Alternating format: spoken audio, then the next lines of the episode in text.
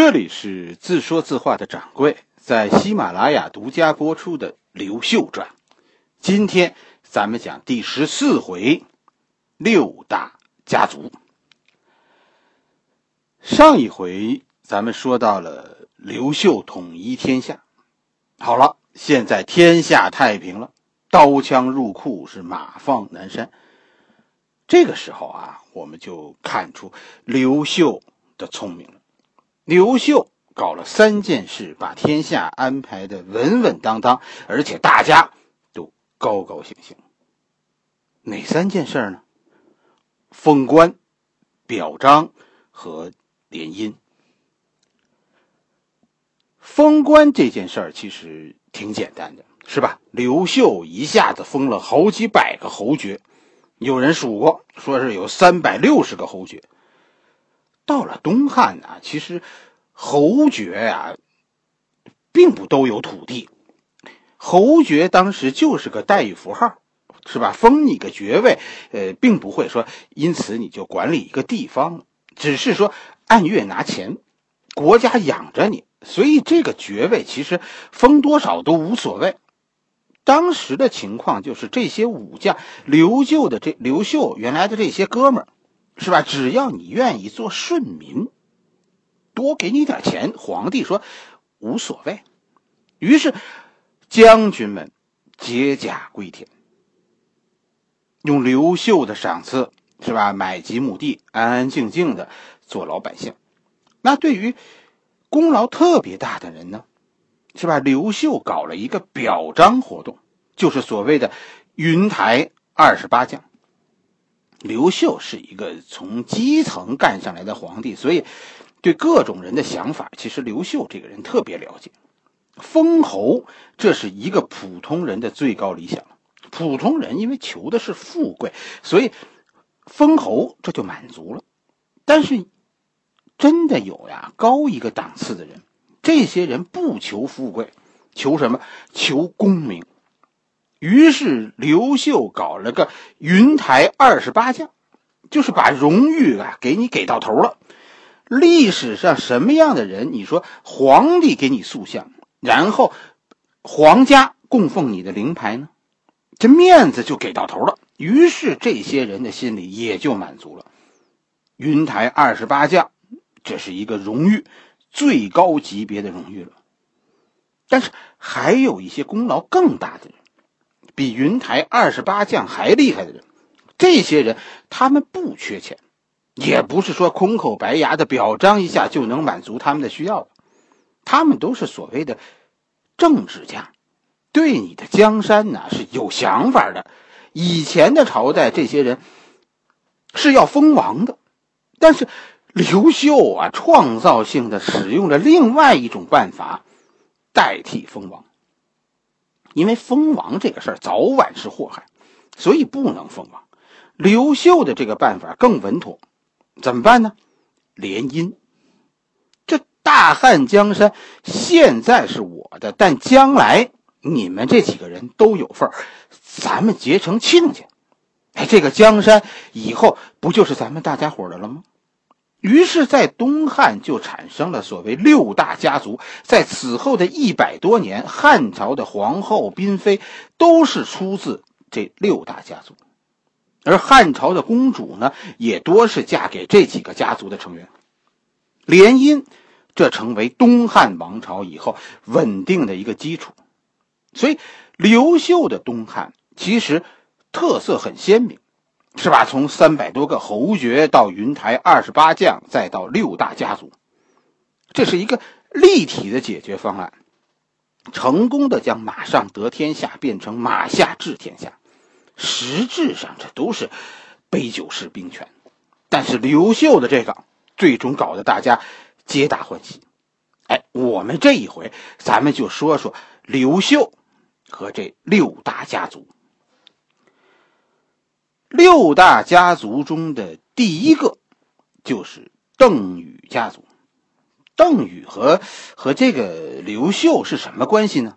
邓禹啊，比刘秀小，而且小很多，大概邓禹比刘秀小八到九岁。曾经他们是是同学，是差八到九岁，在在汉朝也可以是同学。就刘秀读书其实读的非常晚，就是刘秀在长安读这个太学的时候，邓禹这个时候也在长安读书，哎，他们就是那个时候认识的。刘秀和邓禹随后一起在南阳起兵，邓禹成为冲陵军的一支一员主要的将领。但是邓禹的级别啊比较低，所以邓禹躲过了刘玄的那次大清洗。所以实际上，邓禹是代表刘秀势力中冲陵军这一派势力的。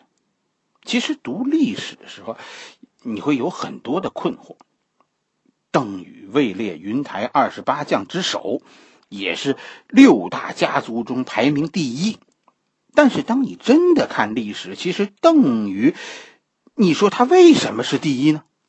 说他的功劳，显然邓禹的功劳，你看史书，他没有耿弇、冯异，邓禹的功劳不如耿弇和冯异大，甚至于邓禹的功劳都不如陈鹏和吴汉。说能力，真的邓禹，我觉得没有马援有智慧。其实，邓禹啊，我们看着他处处不突出，但最终他功劳最大。为什么呢？会做人。中国文化是很讲究会做人这一点的。啥时候你该上，啥时候你该下，啥时候你该躲。邓禹是手握实权的冲陵军将领，邓禹手下是有兵的。在刘秀倒霉的时候，邓禹没搭理刘秀。可是当刘秀起来的时候，就是河北刘秀去河北的那会儿，邓禹追上老同学，跟老同学说：“你要是在河北混整了，我将来愿意帮着你。”随后呢，当刘秀在河北称帝，趁着绿林和赤眉大战夺取了洛阳以后，冲陵军成为刘秀可以依靠的主要力量。这个时候，就是邓禹、冯异这帮将领旗帜鲜明的支持刘秀，让刘秀稳定了局势。随后呢，随后邓禹当了刘秀的第一任大司马、国防部长。可是没多久啊，冲陵军在和赤眉军的战斗中受挫，哎，当时搞得人心惶惶，大家都觉得刘秀这人成不成啊？是吧？在这个关键时刻。邓禹挺身而出，替刘秀承担了责任，主动放弃了爵位和职务，下课，把军权交给了河北派势力。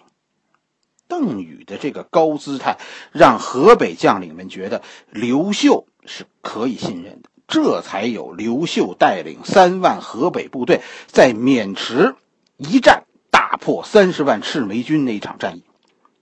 邓禹在刘秀的眼中，就是因为这次下课，成为自己人的，能顾全大局。这个人不计较。等到后来刘秀封官的时候，为什么邓禹排名第一呢？因为他做了一个好的表率。你看历史，刘邓禹最后我回家了，带着我的儿子回家去安享太平。主动从一个武将的岗位上退下来，然后交出所有兵权，彻底脱离军队。邓禹的脱离军队是很彻底的。邓禹和他的儿子一开始都离开军队，我主动的变成一个文官，然后呢，到新投入到新的国家的建设中来。你说邓禹都如此，那那冲林军的其他将领还有什么话说？是吧？冲陵军做了表率，那河北军你们能能如何呢？哎，我心里就认为，邓禹成为第一功臣，邓家成为以后的六大家族之首，因为四件事，大家听好。第一件是你有一个人脉，是吧？邓禹上了一所好学校，这是第一件事第二件就是。有一个好同学，这个同学还没有成事的时候，你能成为他的朋友，这很重要。这叫什么？这叫好的人缘。人缘好。第三件就是在同学在这个同学遇到困难的时候，你能挺身而出，这就是一个好的眼光。以及在同学成功以后，你能主动的转变角色，你得明白这是人家的事业，你是帮忙的。他将来的岗位是董事长，你将来的岗位是职业经理人，千万不能表错情。邓禹的人生路其实是值得大家学习的，学邓禹很难，是吧？那咱们就不如学耿眼。耿以耿家、耿眼家是东汉王朝排名第二的，在六大家族中排名第二。耿眼比刘秀岁数也小，他比邓邓禹的岁数也小，他比刘秀大概小十岁。耿眼是怎么回事呢？耿眼是刘秀的打手，其实这一路打过来，耿眼是主力。他不是最早跟着刘秀的人，他认识刘秀比比这个邓禹晚七八年呢。但是耿眼这个人的特色就是四个字：绝对忠诚。刘秀的心里啊，这个邓禹是哥们儿，而耿眼呢是家人，就是奴才，当奴才的那种家人。你你没有那个机会是吧？给给和。邓禹一样，那你就学学耿演，给大人物当跟班当亲信，其实这也是一条捷径。所以，对于军人呢，以后格外小心的刘秀，偏偏对这个耿演特别信任。耿家以后一百三十多年，成为汉朝军队的主要领导人。耿家可以说是一门忠烈，此后三代为将。是吧？东汉朝是内忧外患，你处处能看到耿家人的身影。而且刘秀活的时候有个特点，这耿眼告谁谁倒台，因为别人都是臣子，是吧？最多是朋友，而耿眼是家人。但跟跟这个跟这个邓禹一样，耿眼的另一个身份也是代表刘秀起家势力的。是吧？邓禹代表的是刘秀势力中的冲林军，而耿眼代表了刘秀势力中的河北军。冲林军，你们现在学邓禹；河北军，你们的榜样就是耿眼。我觉得狱中其实也是人生道路中的一条捷径。第三个家族很有趣儿，是吧？很多人想不到，排名第三的居然是梁统。这个两统的入选呢，其实我觉得很说明这刘秀的才干。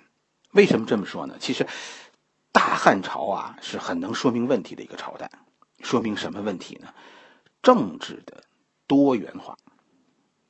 大家别误会啊，我说的政治多元化并不是多党制。一个朝代当有多个政治派别的时候，常常发展很好的。反而是专一以后就是就是问题了，对吧？西汉王朝排除异己，统一到所谓的儒家思想，结果呢亡国了。听不到不同的声音，你就不能纠偏。最典型的例子就是王莽，对吗？王莽的大新朝到最后就剩了一家之言，结果呢？结果王莽成了一个笑话。他的那个政策偏的都不靠谱了，天下是谁都明白，就是王莽不知道。到了刘玄呢，是吧？更始皇帝刘玄还是一家之言，刘演发表点不同意见，结果被杀了。如果一个皇帝你不能扩大自己的视野，你就会陷入到一种自闭的状态，这是很危险的。为什么说刘秀高明？刘秀在自己的政权中啊，保留了两个和自己政见不合，但都是忠于自己的人，并且关键时刻，这两个人都是立过大功的人。这其中一个就是梁统。梁统的祖上是中原人，而且据说这梁家呀是曾经是晋国的王族，他就祖居在河西。在王莽篡位的时候，梁统逐渐就在河西成为一股割据势力。到公元二十九年，还记得吗？公元二十九年，在刘秀东征已经取得决定性胜利，但在西北仍然局势不明朗的时候，什么时候？就是韦骁要倒戈这个时候。韦骁的倒戈最后引发了刘秀在西北的一场大动荡。梁统这个时候率众归降刘秀，成为为刘秀立下大功的功臣。梁统对刘秀的忠诚，是吧？刘秀是从来不怀疑的。但是梁统和刘秀的治国理念完全不同。一开始，梁统并没有受到重重用。梁统升为成为封疆大吏，那是以后的事情。刘秀是主张缓和的。基本上，刘秀是是道家无为而治的那一套，就是他自己很勤奋，然后很节俭，在天下倡导廉洁，就减少减少官吏的权利，这是刘秀那一套。刘秀另一个主要观点就是厌战，就有记载说说刘秀的小孩就听说刘秀当年很勇敢啊，就就都想听刘秀讲讲当年勇，但是。几次都被刘秀拒绝了，就刘秀自己那些对自己那些大战连讲都不爱讲，这其实就是道家的无为而治。咱们以前讲这个《萧何传》的时候讲过这个无为而治。梁统呢，咱们听着梁统的那一套呢是法家，梁统就是说你要建立法治，约束公族是吧？搞搞内部斗争呗，就这一套。所以在很长一段时间里，刘秀并没有重用梁统，但是梁统并没有因此而改变，正相反，最后梁统都见不着刘秀了，就已经位置已经低到很低了。可是梁统还是一而再、再而三的通过其他人利用一切机会给刘秀上书，就是说这个事情你得搞法治，你你不能搞人治，人治最终会走回汉朝的老路。刘秀认为梁统是错的，最终刘秀也没有采纳梁统的思想，但是刘秀受到了感动，就这种执着，刘秀是非常喜欢的。刘秀最后把自己的一个女儿嫁给了梁统的儿子，并且让梁统去九江，啊，你去那儿实践你的法治。所以，其实勇敢的和你的老板呐表达你的不同意见。那当然不是一种傲慢的态度，而是一种坚持。我觉得明白事理的老板其实是愿意听到不同意见的。两统是一个不同声音，但是被聪明的刘秀保留了。还有一个不同声音就是窦融，是吧？窦融排名在六大家族中的第四位。窦融是个是个什么特点呢？六大家族里啊，西北势力占了三个，梁统是一个，窦融是第二个。窦融在王莽那个时候曾经是红人，他也是更始皇帝的红人。其实，哎呀，就是这样。窦融其实代表了一类人。我们一般都认为说改朝换代是吧？这是全换，从上到下，但其实不是这样的。治国是一门学问。别说别人，你就说你自己。你大学毕业，你要学多久能成为一个国家合格的管理者呢？一个国家最宝贵的人才其实是基层的一大批管理人才，他们的辛苦工作保证了这个国家的正常运转。哎，就是我们常说的那句话：政权更迭，换的是皇帝，不换的是县令。窦融其实就代表这一类人。汉朝的时候他是大官，管理国家日常的运作；到了王莽的时候，他还是大官，仍然管理国家。更始皇帝的时候还是，直到赤眉军来了，窦融才离开自己的岗位，跑到河西走廊那边搞搞地方自治。恐怕也不是说窦融自己不想干了，而是赤眉军呐，咱们说他就是一个胡来的政权。这是，这是一个要要要砸烂一切的农民政权。赤眉军最后失败了，是吧？刘秀来了。其实，也是要建立秩序的。最省事儿的办法就是恢复。窦融这样的人，其实是那个朝代最需要的人。窦融将是刘秀故事以后的新主角，而且在刘秀死后，窦家成为兴风作浪的人。不是窦融要如何如何的问题，实际是，其实是他代表的势力。哎，这股势力其实和皇帝不是一条心。汉朝的历史就是这样。作为一个皇帝，你要是不够强势，说你镇不住大臣，汉朝的历史告诉我们，大臣是会欺负皇帝的。而窦融就是大臣头，这就是窦融。刘秀启用的第四个家族，刘秀启用的第五个家族和窦融、梁统都是西北望族。这个人是马援。东汉六大家族中，西北人占了一半，三个：梁统、窦融、马援。为什么呢？是吧？因为刘秀建立的。是一个贵族国家，而不是农民国家。中原贵族经过绿林赤眉反复的血洗，现在剩不下什么人了，就剩下邓禹代表的冲灵军，耿弇代表的河北贵族。你现在要建立一个贵族国家，那可不是就得重用西北贵族。这儿偏远，但就是因为偏远。反倒因此保留了很多贵族血脉，所以刘秀的政权，我跟你说，不是农民政权，这里边一个农民都没有。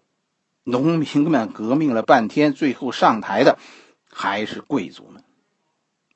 马家以前是汉朝贵族，他是，但是呢，马家后来没落了。就汉武帝末年，马家卷入了所谓的巫蛊之祸。失去官职，最后流亡到西北。咱们没有讲汉武帝，所以呢，大家可能不了解这个啊，这个巫蛊之祸。巫蛊之祸是汉武帝末期的一个大冤案，就朝廷里几派人啊，那时候斗争，最后呢，一派人就诬陷另一派人搞巫术，说他们用巫术啊掩镇嗯汉武帝，于是汉武帝大怒。是吧？就追查这件事儿，搞株连，就搞刑讯逼供，结果这件事情最后导致几万人被杀，受到牵连。可是最后呢，搞诬陷的这些人露馅了，暴露了。为了平息众怒，汉武帝又把当初诬陷人以及参加追查这件事情的官员全杀了。这成为汉朝在汉武帝的强盛以后突然转入衰败的一个重要原因。这个国家凭空死了几万官吏。马援的祖上，我跟你说，是制造巫蛊之祸的那批人啊，所以后来他们不被中原贵族接纳，马家只得跑到西北容身。可是几代人混下来，在西北啊，马家最后成为望族。后来呢？后来这个韦骁在陇右起兵的时候，马援就是韦骁的主要支持者之一。马援是个武将，但这个人绝顶聪明。他是韦骁和各国交往的外交使节中最有分量的一个人。但是马援后来和韦骁呢政见不合。就是，呃，他反对韦骁投靠公孙述，而是认为呢，这个韦骁应该跟着刘秀。最终两个人分道扬镳了。马援投靠了刘秀，而韦骁呢投靠了公孙述。马援可能是刘秀那个时代，我跟你说，最大的倒霉蛋，是吧？虽然他他选对了立场，但是马援 最后没能够封侯。马援是几次错过封侯。刘秀那个时代，你想吧，是刘秀封了几百个侯爵的人呐。可是当时手握重兵，一直在前线替刘秀冲杀的马援，却一直没有封侯。一开始呢，马援很受到刘秀的重视，就开国封侯的名单里没有马援。这个史书上专门有一个记载，就是有人问过马援说：“说你为什么没有被封侯啊？你应该有资格位列云台二十八将的。你最后混的不但说云台二十八将里没有，连侯你都不是，这算怎么个事儿呢？”马援当时给的解释是：“因为我现在出入交房殿。”你明白这意思吗？交房殿是什么？交房殿是刘秀办公的地方。马援说的什么意思呢？我的理解就是，所谓的云台二十八将、三百多侯爵，其实都是退休职务。不管你年岁多大，封侯你就得退休。也确实是，是吧？云台二十八将以后都没有带兵打仗过。耿弇带兵那是在刘秀死了以后。这其实是从一个侧面告诉你刘秀是怎么让将军们交出兵权的。马援给那个人的解释就是：“我是现役将军，所以我不着急。有一天我退休了，我也会是侯爵，我可能是那个云台第二十九将。”可后来呢，刘秀其实对外的政策呀很糟糕，不成功。就对于周边的少数民族呢，这个刘秀啊。采取了一种绥靖政策、妥协政策。当妥协失败以后呢，刘秀的办法就是武力报复。结果呢，其实，在西北造成了民族关系的紧张。历史上说，马援和和羌人战斗一生，战功无数。但其实这句话有问题，是吧？你要是一战能击败羌人，又何必战功无数呢？就西北最后成为一个坏局，治不好了，所以你说在这种情况下，是吧？虽然说马援后来被任命为伏波将军，但是始终也没有封侯。你搞不定羌人，你杀再多的羌人，刘秀不喜欢杀人，这不是刘秀喜欢的。马援是留下刘秀手下不多的几个打了一辈子仗的人，吃苦受累，但是最终呢，没捞到好处。就是你看刘秀这个人很公道，对吧？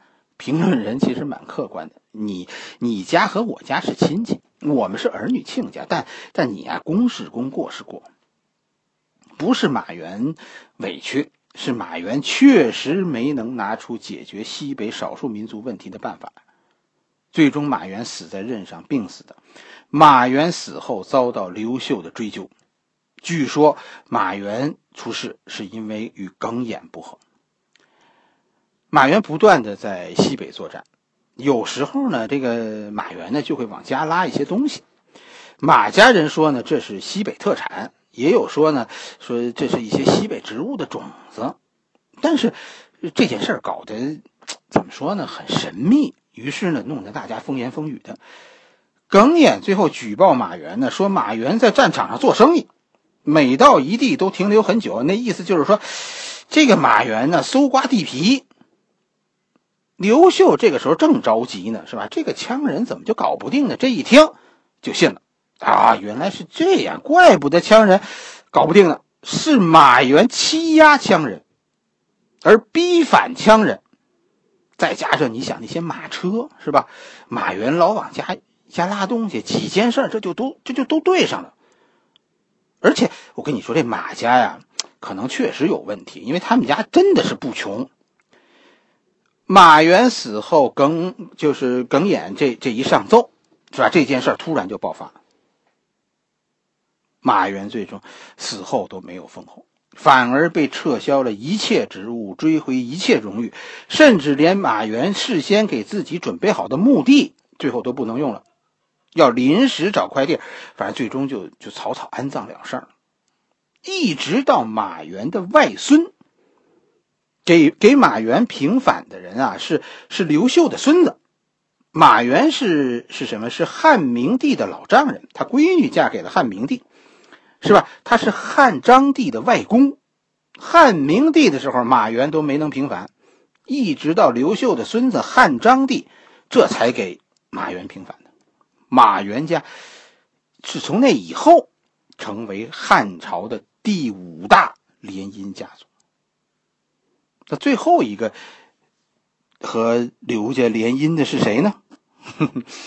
对了，当然是殷家，殷丽华。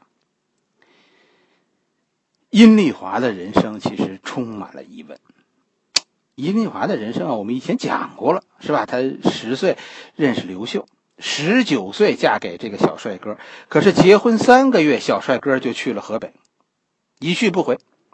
不到一年，就听说刘秀在河北再次结婚，娶了真定王的外甥女郭氏。而且呢，让人恨得慌的就是小帅哥和郭氏，据说过得相当美满。两年多以后，刘秀才想起派人到到殷家来接殷丽华。此时的殷丽华名义上是大太太，但是刘秀已经和真定王的外甥女郭氏生了一个儿子了。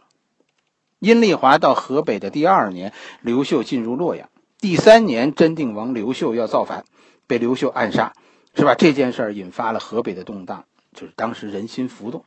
在这种情况下，刘秀为了稳定河北人心，立郭氏为皇后，立郭氏的儿子为太子。史书中说说这是啊，这是殷丽华建议老公干的。我其实很怀疑，因为其实刘秀对郭氏很好。史书中都说呢，后来啊，刘秀就把皇后搁在洛阳不管了。而是带着殷丽华到处打仗，以至于呢，刘秀的两个儿子是出生在行军途中。这个时候，事情就变得很复杂了，是吧？郭氏是皇后，她的儿子是太子，而整个河北军现在是刘秀的主力。可是呢，可是刘秀喜欢殷丽华，不喜欢大儿子，喜欢这个小儿子。这个小儿子。咱们说这小儿子就是后来的一代明君，开创了所谓明章之治的汉明帝。这是殷丽华的儿子。史书中接着记载呢，原本这件事就很别扭，是吧？突然发生了一件事，让整个事件突然变得明朗了，变得简单了。什么事呢？就是你看这个刘秀当时的这个社会环境是什么样子吧？殷家是吧？遭到土匪绑票。殷丽华的母亲刘秀的丈母娘居然被土匪绑架，最后被撕票了。就这件事儿引发了，据说引发了刘秀的愧疚。于是刘秀写了一篇文章，在这文章中呢，就就褒奖了殷丽华，而且在就是因为这篇文章，说把殷丽华辞后这件事儿写了出来。就说原来刘秀是想印立这个殷丽华为皇后的，但是殷丽华自己呢一再推迟。一再一再推辞，等到公元四十年，就发生了所谓的杜田事件，是吧？河北贵族在河南被封侯以后，拒绝刘秀的旨意，抗拒刘秀的旨意，侵占过多的田产。哎，谁也没想到这个这么一个这么一个经济问题，居然给这些河北贵族引来杀身之祸。在河南的河北贵族遭到镇压。同年，刘秀指责皇后，甚至说说郭氏啊，这个人心眼小，他怀有记恨之心。历史就是这么记载的，大概意思似乎呢，咱们看这个刘秀心里只有殷丽华，但其实这个历史啊，有时候你你读着你会觉得很有意思。有有什么地方和史官写的不一样呢？我告诉你一件事儿。哎，就是你仔细研究刘秀的这几个儿子，就在这个时候，在在史官们说说殷丽华连续给刘秀生了五个儿子这个期间，大家都说啊，这这是刘秀喜欢殷丽华的证据。但如果我告诉你，与此同时，在殷丽华给刘秀生个五个儿子的同时，郭氏也给刘秀。生了五个儿子，现在你会怎么想？皇帝的感情其实啊，没法说。你说哪个儿子是真正的爱情结晶呢？哪个又不是呢？其实皇后的变更，这背后啊也是利益。郭氏下台，殷丽华上台。这背后是河北贵族，河北贵族现在不肯退休，这是郭氏下课的原因。刘秀的政策就是退功臣，进文吏。你别忘了，郭氏背后是河北的一干武将，而阴丽华背后什么也没有，连丈母娘都让土匪撕票了。这反而是阴丽华比郭氏优势的地方。等到后来，是吧？哎，他儿子当了皇帝，阴丽华的儿子当了皇帝，那你说郭氏和阴丽华这段历史，能怎么写呢？最后呢，郭氏被被废除了皇后的位子，但是他的儿子仍然是太子，一直到两年以后，阴丽华被封为皇后，这样郭氏的儿子突然从嫡子变成了庶子。于是郭氏的儿子提出让位，把太子的位子让了出来。郭氏的大儿子最终成为太子。历史上都是说，阴丽华呀命太苦了。但是你说，哎呀，谁晓得郭氏的伤心？问题是，你说这里边谁做了错的事情呢？似乎都没有啊。哎，生逢乱世，各种的苦命吧。六大家族，代表冲灵军的邓禹家族，代表河北军的耿弇家族，代表老贵族西北势力的梁统、窦融和马援，最后是代表大地主势力的阴丽华家，合在一起，这就是一个朝代——汉朝，这就是东汉王朝。你读懂东汉王朝的历史，如果有机会，大家读读，你就从六大家族开始。好了，我们今天的故事就讲到这里，明天我们继续。